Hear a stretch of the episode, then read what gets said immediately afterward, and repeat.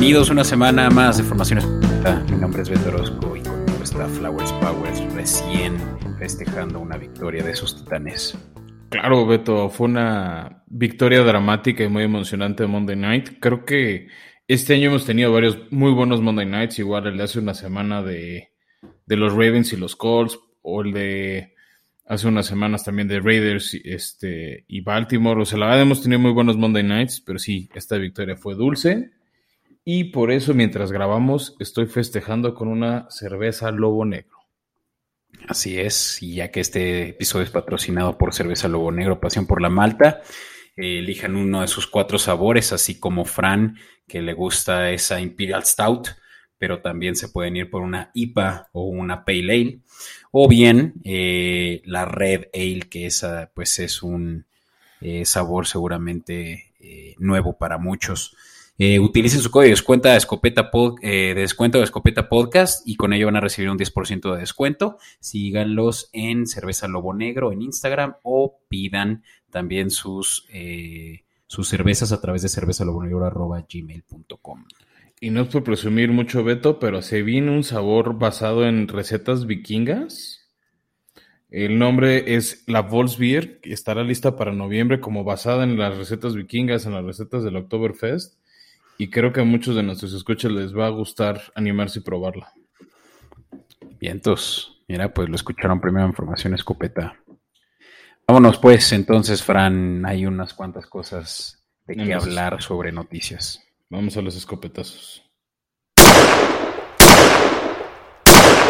Pues Beto, este, tuvimos una semana con, salvo tal vez el Monday Night y el partido de, los Vaqueros Patriotas, tuvimos una semana a mi gusto flojona, con, aunque hubo tres juegos que se fueron a tiempo extra, creo que no estuvo tan emocionante, salvo que seas fan de alguno de esos equipos y estabas en, como en la orilla del asiento viendo si, por ejemplo, los vikingos o panteras iban a tiempo extra pero fue una semana flojona y algo que me llamó mucho la atención, Beto, que estamos empezando a documentar para hacer una cobertura, son las malas decisiones de los entrenadores en los últimos minutos. Como que parece pues. que no piden los tiempos fuera cuando deberían, los piden cuando sí. Y una muestra es la merecida victoria de tus Jaguars en London a, a los Delfines de Miami, que con cinco segundos en el reloj, con cuarto y ocho, en vez de dejar el reloj correr, irte tiempo extra. Brian Flores pide tiempo fuera y le da tiempo a Trevor Lawrence de hacer una jugada que ejecutó perfecta, un pase rápido, un poco profundo y hacer distancia suficiente para que el gol de campo fuera lograble, lograble perdón, y con eso ganar. O sea, no entiendo cómo un entrenador en jefe la cajete así. Y bueno, Flores está en su tercer año todavía, tiene cosas que aprender, pero ¿qué hay de Mike McCarthy? Él sí ya es un veteranazo y también vimos cómo esas malas decisiones que tomó en, en, el cuarto cuarto le pudieron haber costado el juego, ¿no? El no jugársela en cuarta y uno en dos eh, situaciones consecutivas en la que... Y, además cuando una previa se la había jugado, creo que eso fue algo que también brincó mucho la atención y entre Trevon Diggs y ciertos errores le sacaron las papas del horno, pero era también para que Dallas volviera a perder con Patriotas y, y bueno, ya rompieron esa rachita de varios juegos donde Tom Brady y Bill Belichick se los traían de hijo sabroso. Sí, sí, fue ahí sí que nada más el campanazo que salvó a McCarthy de también quedar como uno de los perdedores por malas decisiones, Fran. Y también otro que estuvo cerca, pues fueron tus titanes. Ese es solo un momento. Yo creía que el que no detuvieran el reloj con esos tres tiempos fuera que tenían ya después de la, la pausa de los dos minutos, me hacía pensar que Bravo quería perder el juego. Sí, como que no sé si se congeló, se pasmó, al final le salió. Yo creo que la apuesta de Brable era frenar, porque hay que decirlo, ¿no? Y eso le va a pegar mucho a esta derrota le va a pegar feo a los Bills en temas de power ranking, que ya los teníamos peleando entre el 1 y el 2 con Arizona. Los voy a, o sea, yo sí los tomo por ahí el 4-5 y Titanes creo que sube por ahí del 11 o el 10. Este, yo creo que le apostaban a que iban a hacer un gol de campo porque avanzó muy rápido hacia zona roja Bills. ¿No? O sea, arrancaron el, drive con tres minutos y yo creo que la apuesta era que iban a fallar en zona roja como estuvieron fallando todo el partido. Eso me impresionó mucho de lo demoledor que había estado haciendo Bills. No podían en zona roja. Muy mala eficiencia de zona roja los Bills. y ahí el que perdona pierde. Yo creo que eso fue lo que apostó Titanes de, pues que hagan el, gol de campo y después me la juego con Tannehill y Henry intentaría hacer un gol de campo con mis tres tiempos fuera. Creo que esa era la lógica, mal ejecutada y porque la defensiva lo salvó. Sí, sí, sí. Sí, y digo, fuera de eso, pues sí, hubieron eh, pues juegos que sí se definieron por muchos puntos, que no se cubrieron los spreads. Está el de los bengalíes ganándole a Lions 34-11, están los Chiefs también eh, teniendo una mucho mejor segunda mitad contra Washington, porque esa primera parecía que Mahomes ya es otra persona. Eh, y también los Colts, ¿no? Que arrollaron a los Tejanos 31-3. Por ahí también otra que esa sí fue sorpresiva, Ravens aplastando a Chargers 34-6. Parece que todos los juegos se definieron por mucha diferencia de puntos y pues apostar a esas líneas a favor de los favoritos hubiera sido pues lo mejor. Claro, sí, ahí, este, por ejemplo, ¿no? Ya ves que hablamos hace unos minutos de la victoria de Dallas cubrieron el spread original y ese handicap de 7 ya, cuando tienes un handicap de 7 y ves que sean a tiempo extra, lo odias con todo tu ser, porque ya sabes que no vas a cubrirlo, ¿no? Lo más que puede ganar tu equipo es 6. Sí, yo no sabía eso y lo escucharon la semana pasada, que eh, propusimos este alterno de 7 puntos de diferencia entre Dallas y Patriotas, que para mí era lograble y hubiera sido solo si eh, las reglas no fueran en nuestra contra y es que con más que eh, Dallas ganara por un touchdown que hizo la diferencia en el tiempo extra, no se define la patada por el punto extra y con eso no cubrimos esa línea de 7 alterna, Fran. Sí, creo que la única manera sería, ya ves que si tienes la primera ofensiva y ese es gol de campo, sigue el juego. Que la defensiva hiciera un pick six y se resolvería un tiempo extra por nueve, pero pues también si lo interceptan igual y ya ni corren a anotar, como que corren y se tiren y ya porque saben que ganaron el partido, ¿no? Entonces no sé, o sea, no sé si algún día lo veremos. Así es, y bueno, pues hasta ahí. Por ahora creo que es notable una cosa más, Fran, y las águilas cubriendo la línea de los bucaneros en el Thursday night. Eh, Filadelfia ha estado siguiendo las estadísticas a lo largo de estas seis semanas y están cubriendo de manera perfecta las, líneas, ¿eh? O sea, tal vez no ganan siempre como se esperaba. Este, ¿no? O sea, tienen victorias sorprendentes como la primera semana por ahí en San Francisco, cuando le ganaron en las cinco Panteras, pero están cubriendo el spread y Bucaneros, salvo la victoria donde destruyeron a Miami, no están cubriendo los, los, los box. O sea, sí están ganando y están controlando el juego. Simplemente no están ganando por la paliza que se espera. Sí. Sí, y lo hubieran, lo hubieran logrado, ¿no? O sea, eh, al final, y como los Chiefs también suelen jugar, eh, pues no, no van a, ya dispararle eh, si de por sí ya tienen ahí lesión, bueno, en el piso a su contrincante, simplemente ahí lo dejan agonizando y cercano, ¿no? A, no haber podido darles la vuelta, pero cercano al, eh, al marcador final. Pero bueno, eso es, Fran. ¿Qué más quieres eh, abordar? Si no, ya para pasar al kit de emergencia.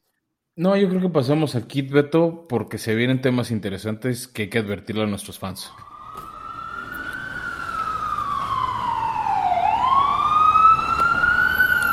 Y así es, Fran. ¿De qué estamos hablando? Pues evidentemente ya se disputaron eh, segundo, el segundo juego en Londres, por lo que, y esto a mí me sorprende, solo uno de los dos que jugó descansa. No, los dos descansan. Eh, ¿Ah, sí? Ah, mira, por ahí creí que sí jugaba Miami. Ah, no, sí, sí juega Miami, cosa rara. Igual y porque es un viaje corto.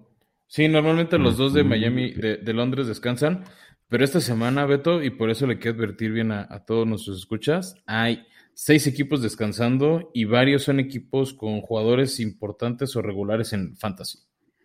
Sobre todo los jaguares, ¿no? Que tienen puro, pura estrella. Uy, sí, uy, sí, mira. Creo que el único chafo es su corredor Robinson. Este. De ahí en fuera, sí, puro crack. Exactamente, exactamente. Pero, sí, no, está Robinson. Para, advertirle a la gente, ¿no? Porque son varios nombres. De entrada está los recién derrotados Bills de Buffalo. Yo sé que mucha gente tiene a Knox, el tight end, o Emmanuel Sanders, Stephon Diggs, y el mismo Josh Allen, ¿no? Entonces ahí hay varios. El siguiente equipo son los Vaqueros de Dallas, que entre Dak Prescott, Zeke Elliott, CeeDee Lamb, Amari Cooper, Greg Sutherland, otros, son varios nombres que van a poder tener en la banca. Minnesota, ¿no? Dalvin Cook, que empezaba a agarrar ritmo, o Mattison, que había sido un buen suplente del waiver wire, descansan. Los aceleros de. Jefferson, eh, Osborne, por ahí también, ¿no? Sí, y, Kirk Cousins, ¿no? Por ahí. Y luego también Pittsburgh, que hay sobre todo creo que Najee Harris y su defensiva, ¿no? Que ya había recuperado a TJ Watt, que dio un juegazo el domingo por la noche. y, y, Pittsburgh agradece su regreso, ¿no? Es otro equipo cuando tienen a él en la defensiva y pueden tener, o sea, literal pueden tener una defensiva que les ayude a ganar partidos. Sí, y finalmente los Chargers, ¿no? Que tienen obviamente a muchísimos playmakers, ahí si no lo digo eh, cínicamente. Está eh, Eckler, que tuvo un mal juego. Eh, en general, todos los Chargers, ¿no? O sea, yo sé que lo vamos a profundizar más en el segundo episodio de la semana donde hablemos de los candidatos MVP. Pero sí, qué mal juego los Chargers. No se notó Justin Herbert ese ruido que algunos le decían para MVP. Eh, Eckler que acabas de mencionar. También Mike Williams, el receptor. Keenan Allen, el otro receptor. este pésimo juego de todos ellos. Y bueno, después de la decepción, pues ya no los van a extrañar por lo menos esta semana 7. Simón. Y con eso, pues sí, son esos los juegos que se. que. Pues sí, los equipos que no van a jugar en la semana 6, Fran, y por lo que tenemos, ¿no? Eh, su kit de emergencia para aquellos que van a tener que por ahí sentar a sus starters. Sí, entonces, este, pues mucho cuidado, Beto, y pensando, ¿no? Que habíamos hablado de jugadores como Zeke Elliott, este, por ahí también sé que mucha gente tiene a Singletary o Zach Moss de los Bills este, a Najee Harris de Pittsburgh, a Dalvin Cook, este, a Robinson, que de, tus citados jaguares. Creo que necesitan nombres de corredores y para, para este kit de emergencia les traigo dos. El primero es Demetric Felton de los Cleveland Browns. ¿no? Ya sabes que ese es un equipo que usa un tándem de corredores y tienen lesionado por varias semanas a Karim Hunt, como está ahí anunciado en nuestra publicación de Instagram y de Twitter. Este, va a estar fuera varias semanas, entonces por el esquema de Cleveland no esperen que le suban la carga a Nick Chubb si es que lo tienen en su fantasy, al revés. La carga que tenía Karim Hunt, una parte va a caer en Felton, que es el corredor número 3 de, de line-up de Cleveland, entonces yo creo que es una muy buena opción para, por lo menos nada más para salir del pendiente esta semana 7.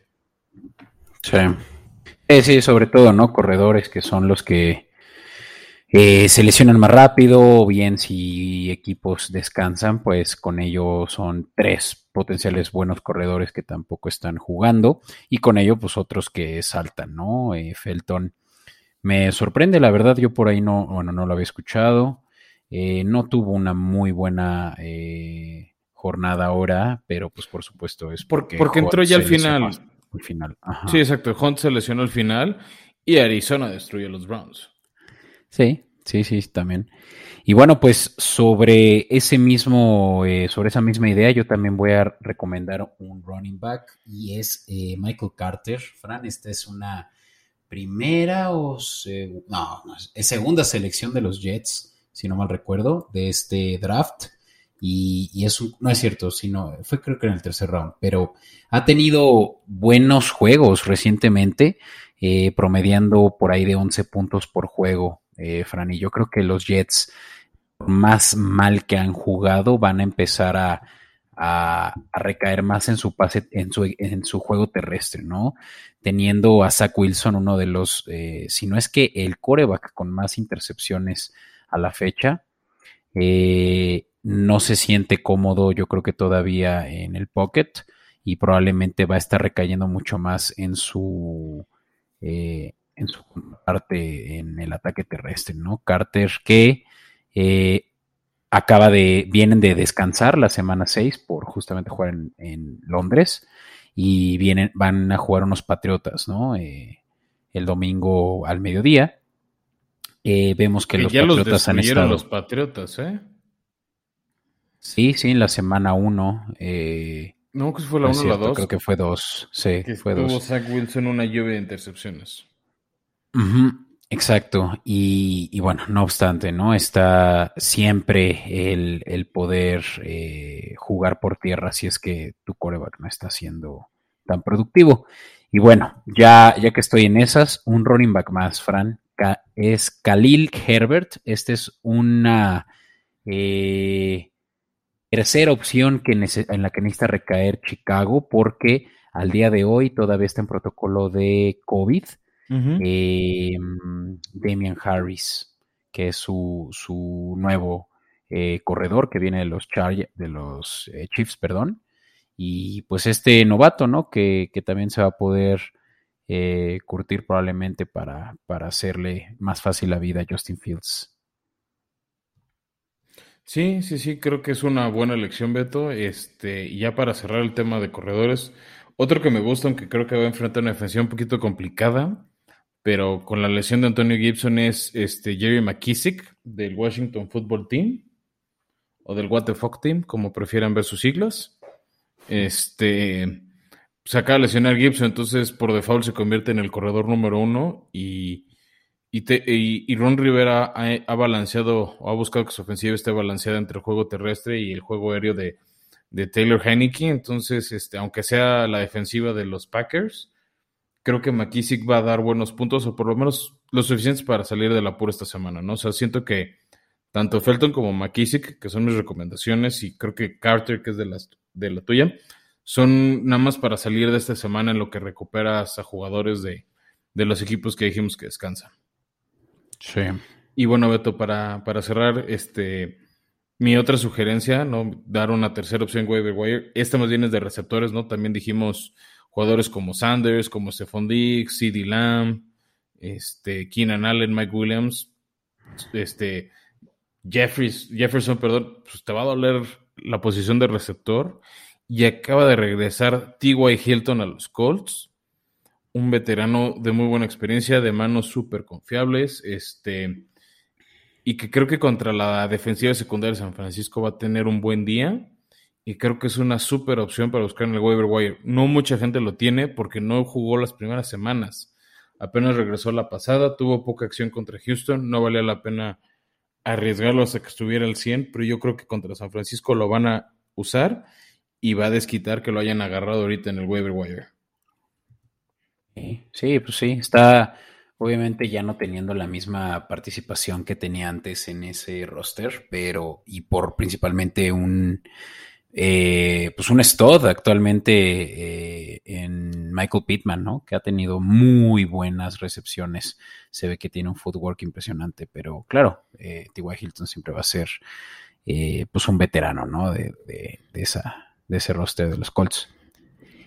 Y pues digo, una tercera opción yo también voy a ofrecer una que también para aquellos que tienen por ahí a Herbert, que tendrán, eh, digo, eh, no, no, creo que por ahí Lawrence esté tal vez en las en los rosters del fantasy, por lo menos no hoy en día aún, pero sí Allen, sí Dak Prescott, incluso Kirk Cousins, ¿no? Por lo que van a necesitar meter a otro coreback. Y qué mejor que uno que acaba de volver ya de una lesión, Fran, y tuvo un muy buen juego, la verdad, contra Jacksonville en Londres y estuvo a Tango Bailoa, ¿no? Se ve, se ve fresco, tiene muy buenas armas. Jalen Waddell le ofreció muchos, eh, una ventana muy amplia para, para, recibir muchos de sus pases.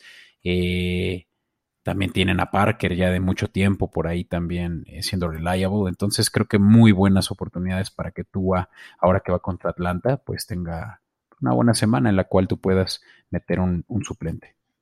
Sí, y, y, la sí regresó con muy buen ritmo, jugó muy bien, este, sobre todo los primeros drives, ¿no? Se conectó bien, eh, como que recuperó ese conocimiento de la relación con, con Waddle, entonces sí me gusta ese como para opción de coreback, tal vez para esta semana que tienes en la banca a Dak o, o a Justin Herbert. Uh -huh. Nice. Pues, Fran, ¿te parece si cerramos con, con eh, ¿cómo se llama? Con hablar del Thursday Night Football. Sí, vamos a cuarta y una, Beto. Yeah, fourth and a foot. And a mishandle on the snap. Allen picks it up and he's still going. Y pues bueno, Beto, tenemos un, un juego que si me habías preguntado hace cuatro semanas te iba a decir que va a ser muy atractivo. Ahorita ya no lo veo tanto. Es eh, la visita de los Broncos a Cleveland. Cleveland que viene de dos, este, de dos derrotas muy rudas, ¿no? Este, la de hace dos semanas contra los Chargers y luego ahora de local contra Arizona. Este, y si no quiere si no quiere alejarse mucho de Cincinnati y, y, de los Ravens, Cleveland tiene que ganarle ahorita a Denver, que está con Teddy Bridgewater, este, y Drew Locke, hay una combinación rara que no está siendo ofensiva, y que las lesiones ya, está, ya están mermando esa defensiva de Broncos. Este, ya no están teniendo un buen pass rush. Eh, los Raiders de Bisakia eh, lo demostraron este domingo pasado y por eso Beto quiero recomendar en este jueves que apuesten la línea que está en menos 104 que los Browns ganan por tres y medio puntos y para que la apuesta sea buena y disfruten el jueves súmenle un parlay, no hagan tres apuestas. La primera es Browns por tres y medio, que ganan por más de tres y medio, cubriendo el spread. Las bajas de 43 puntos. Y hay una pequeña apuesta que me gustó, que es que los Browns anotan primero y pagan menos 200. Da igual la forma de anotación, el chiste es que sea Browns quien pegue primero y me gusta esa apuesta.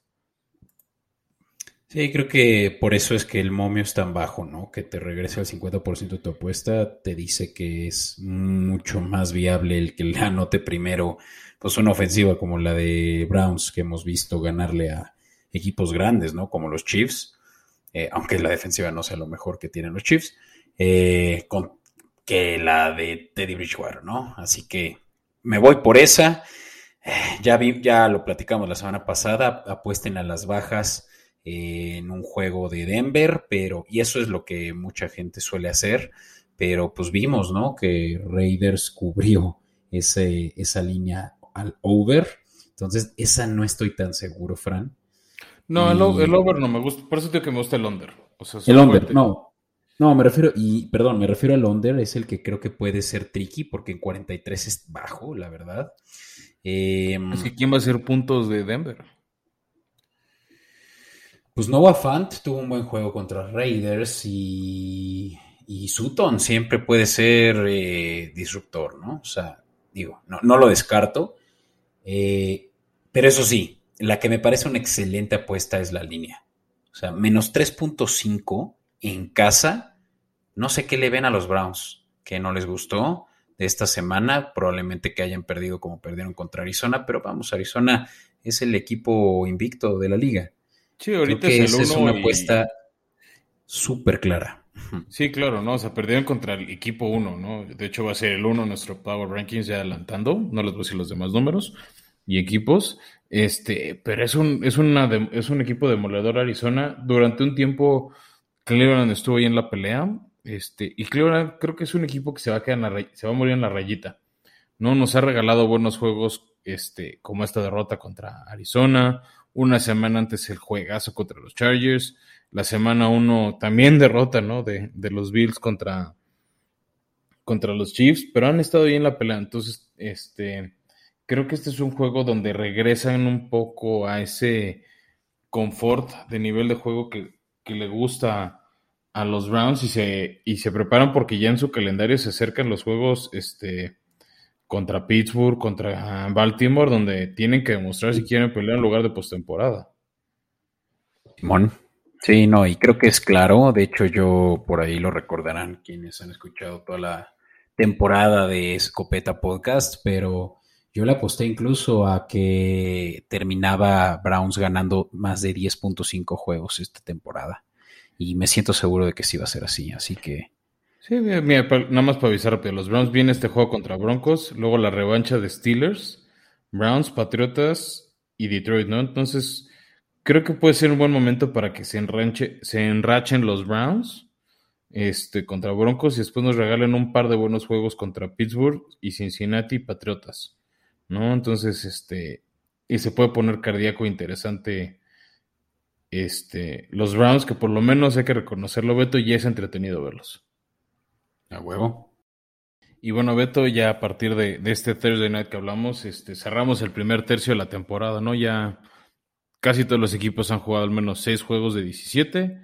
Entonces, justo por eso, para ir avisándole a la gente, se viene un especial, eh, una cobertura especial de los candidatos MVP después de este tercio. Y también pronto haremos ese como corte caja de media temporada, que ha habido varias sorpresas, varias decepciones y algunos equipos este, que están cumpliendo las expectativas que pusimos sobre ellos. Simón, sí, pues se viene también una conversación importante a finales de esta semana, Fran, sobre candidatos MVP. Y claro, que ya se empieza a ver realmente el playoff picture, de lo cual también estaremos platicando, además de comentar nuestro Power Ranking, que verán todos ya en redes sociales pronto. Así que síganos en Escopeta Podcast. Muchas gracias por todos a todos por escucharnos. Muchas gracias a ti, Fran. Muchas gracias a que los Jaguaras ganaron. Nos escucharon los muchas dioses gracias del A, también muchas gracias a que Josh Allen se tropezó en cuarta y una. Y Jeffrey Simmons lo frenó. Y también recordarle a la gente, Beta, ya para cerrar, eh, que sigue la quiniela. Tenemos ganadores semanales. Y en el próximo episodio vamos a anunciar al ganador de la semana número 6. Entonces, también estén atentos porque no hemos decidido en qué momento del episodio lo vamos a anunciar. Señor. Hasta la próxima. Bye.